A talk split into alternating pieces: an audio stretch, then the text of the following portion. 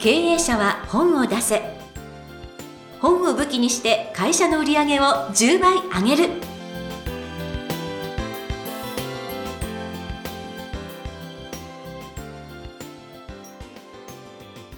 皆さんこんにちは。坂田陽子です。経営者は本を出せ。本を武器にして会社の売り上げを10倍上げる。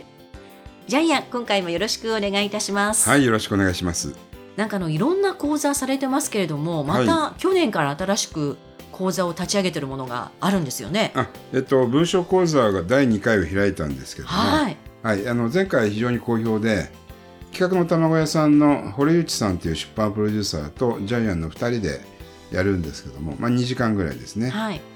実はですね、去年と全く同じやつでもいいかなと思ったんですけども、夜中の3時に目が覚めて、あこれやっぱダメだなと。ほえー去年と同じやつはやりたくないと。そこで目が覚めてう。、はい。全部そこから書き直しました。100%書き直して、まあ、結局朝まで寝ないで全部書き直して全く新しい分析講座をやりました、ーすごいですはいね。まあ、そこまでしなくてもよかったのかもしれないけど何か自分の中でやっぱり新しいものをやろうってことでだから新しいことをやるんだったら告知すればよかったですよね、はい、いやでもね降りてくる時ってね突然こう降臨してくるみたいな時がありますからね。ええだから来た人は得したと思いますよそうですね。はいはいはい。はいやもうぜひあの皆さんもですね継続してこの書き方講座受けていただきたいと思います。文章講座ですね文章講座はい、受けていただきたいと思います。ということで経営者は本を出せ今回もよろしくお願いいたします。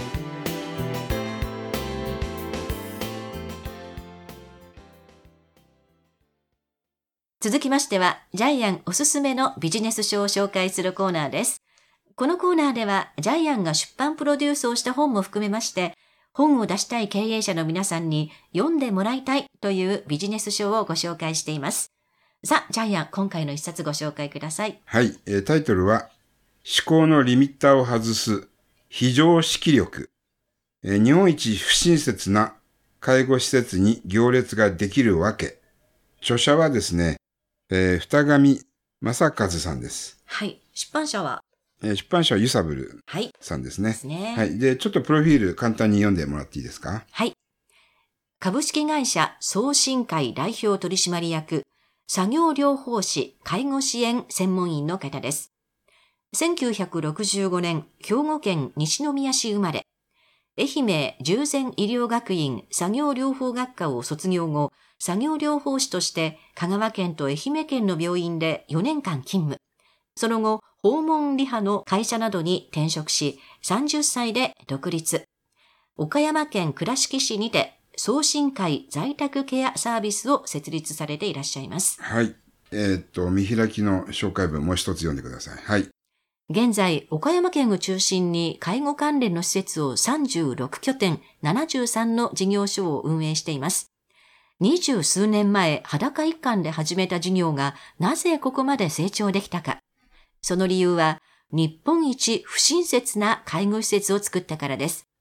私からすれば世間の常識である、何でもやってくれる介護施設の方が、実は最も不親切だと思います。西日本で最大かもしれないんですけどね。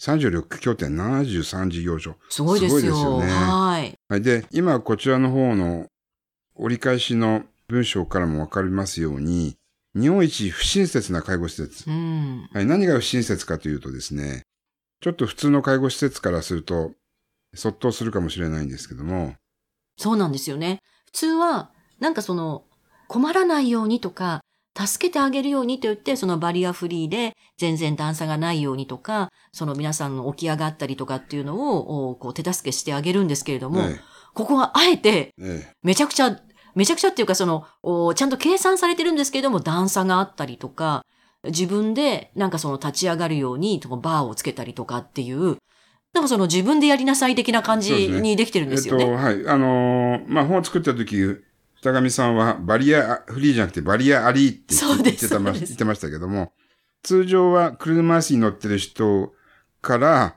あの、車椅子を取り上げる。えーそれからわざと手すりをつけずに、わざと段差を作ったり、わざと坂道をわざと作るんです。うん。それから、え結構高齢者、要介護の人にわざと農機作業をさせるとか。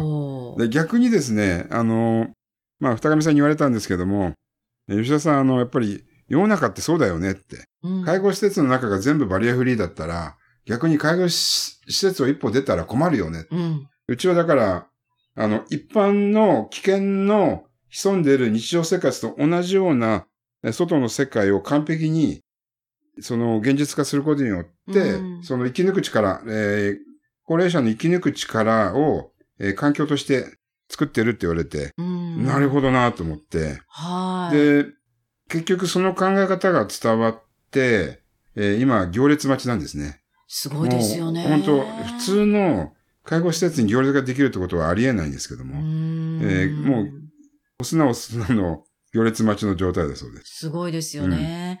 いや、でもこれを読んで、なんていうかその、あ、常識が非常識っていうのは、なんかその、いろいろ国の施策の中にそういうのあるのかなと思ったりしたのが、まあ、ここのバリアフリーもそうなんですけど、えちょっと話はそれるかもしれないんですけど、子供とその生活保護とかなんとかっていうのを渡しちゃうと働かなくなっちゃうとかえ、それもありますよね。もう実はなんかそういう常識だと思っている、お助けしてることが、実はその本人のためになっていないことってうん結構あるのかもって思いましたね。与えすぎるのは良くないかもしれないですうね。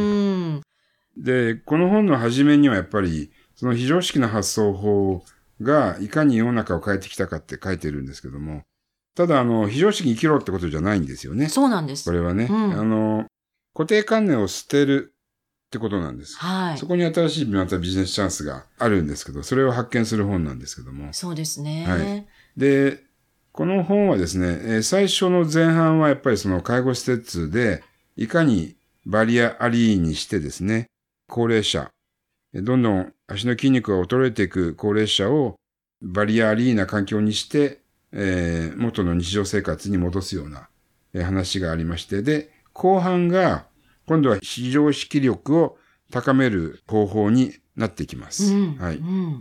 例えば常識を破る人になるための6つの考え方。ちょっと読み読みますね。はい。はいえー考え方1。我がこととして考える。うん。えー数字は常識に縛られない。うん。ゼロから始める必要はない。過去を肯定し、今を否定する。はい。否定するのは NG。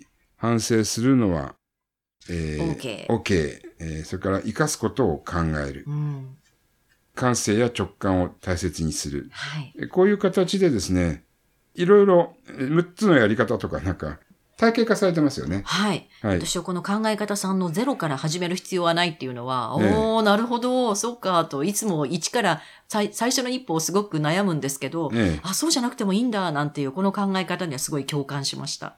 え、もうすでに新しい、えー施設を買ってきて、そのまま自分がうまく運営したり、うん。あるいは人生の借り物競争じゃないですけども、例えばあの、ね、あの、三つ星レストランのシェフ連れてくれば、いきなり三つ星レストランがオープンできるわけですよね。はい、はい。はい。あの、全くゼロから始めるっていうのは、えーものすごい苦労ですよね。はいゼロから1にするのが、もう、最大の苦労なので、最初から100の人連れてくればいいわけですよね。そうですよね。あ、はいなるほどな。そうで、そう、そうだよね。わかるようで、あの、あ、言われて納得みたいなところもあり、まあ、あとは常識を破る人になるための二つの事前準備っていう、この準備編も二つだけなんですけれども、え結構、ああ、なるほどなというふうに思ったのが、ええまあ、その常識破りの第一歩として、ええないなら作ればいいという発想とかっていうのは、あ、なるほどと。だってあの、ジャイアンも、要するに出版プロデューサーって誰もいなかったのに、えないから、あの、おなりになって、それで唯一無二になってるっていう。ええあの、出版社が決まるまで1年ぐらいかかって、結局ダメっていう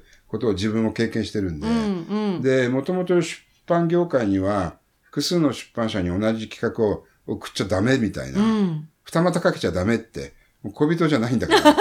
で、ジャイアンは最初は360、350股ぐらいかけたらですね、大批判。はい。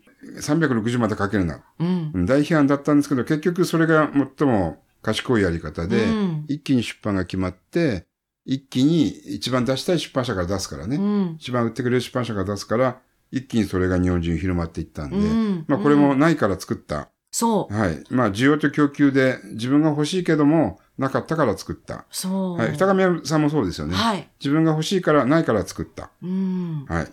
もうここはなんかなるほどなと。やえっぱり第一歩非常識力を身につけるにはここかなと。え。はい。本当にあの共感しました。はい。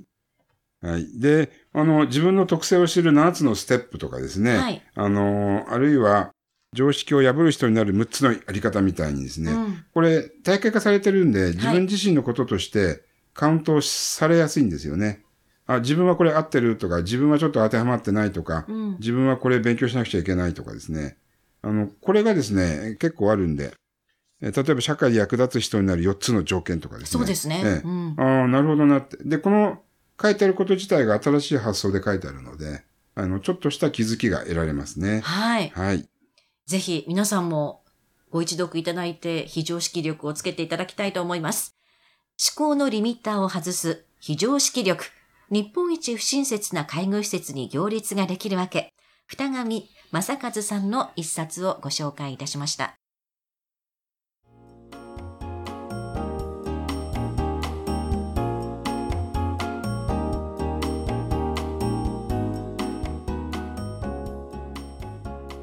続きましては、ブックウェポンのコーナーです。このコーナーでは実際に本を使ってどうビジネスに生かすか、そして成功するのか、ジャイアンから伝えていただきます。さあ、ジャイアン、今回のテーマお願いいたします。はい。新しいビジネスがないなら作れ。はい。えーまあ、この本の中では、えー実際に、えー日本一不親切な介護施設を、えー著者の二上さんが作ってます。でさらに本の中では、借りてこいと。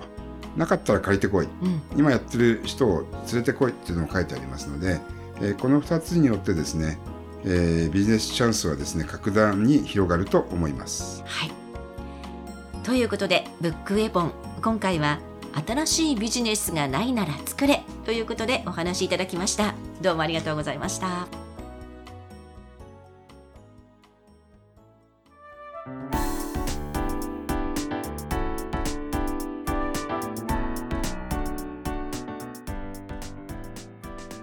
第23回経営者は本を出せいかがだったでしょうか？この番組ではジャイアンへの質問もお待ちしています。本を出して売り上げを上げたい方は天才工場のホームページをぜひチェックしてみてください。またこの番組で質問を採用された方には抽選でジャイアンのサイン入りの本をプレゼントいたします。それではジャイアン今週もどうもありがとうございました。はい、ぜひ皆さんも、ないビジネスを作ってください。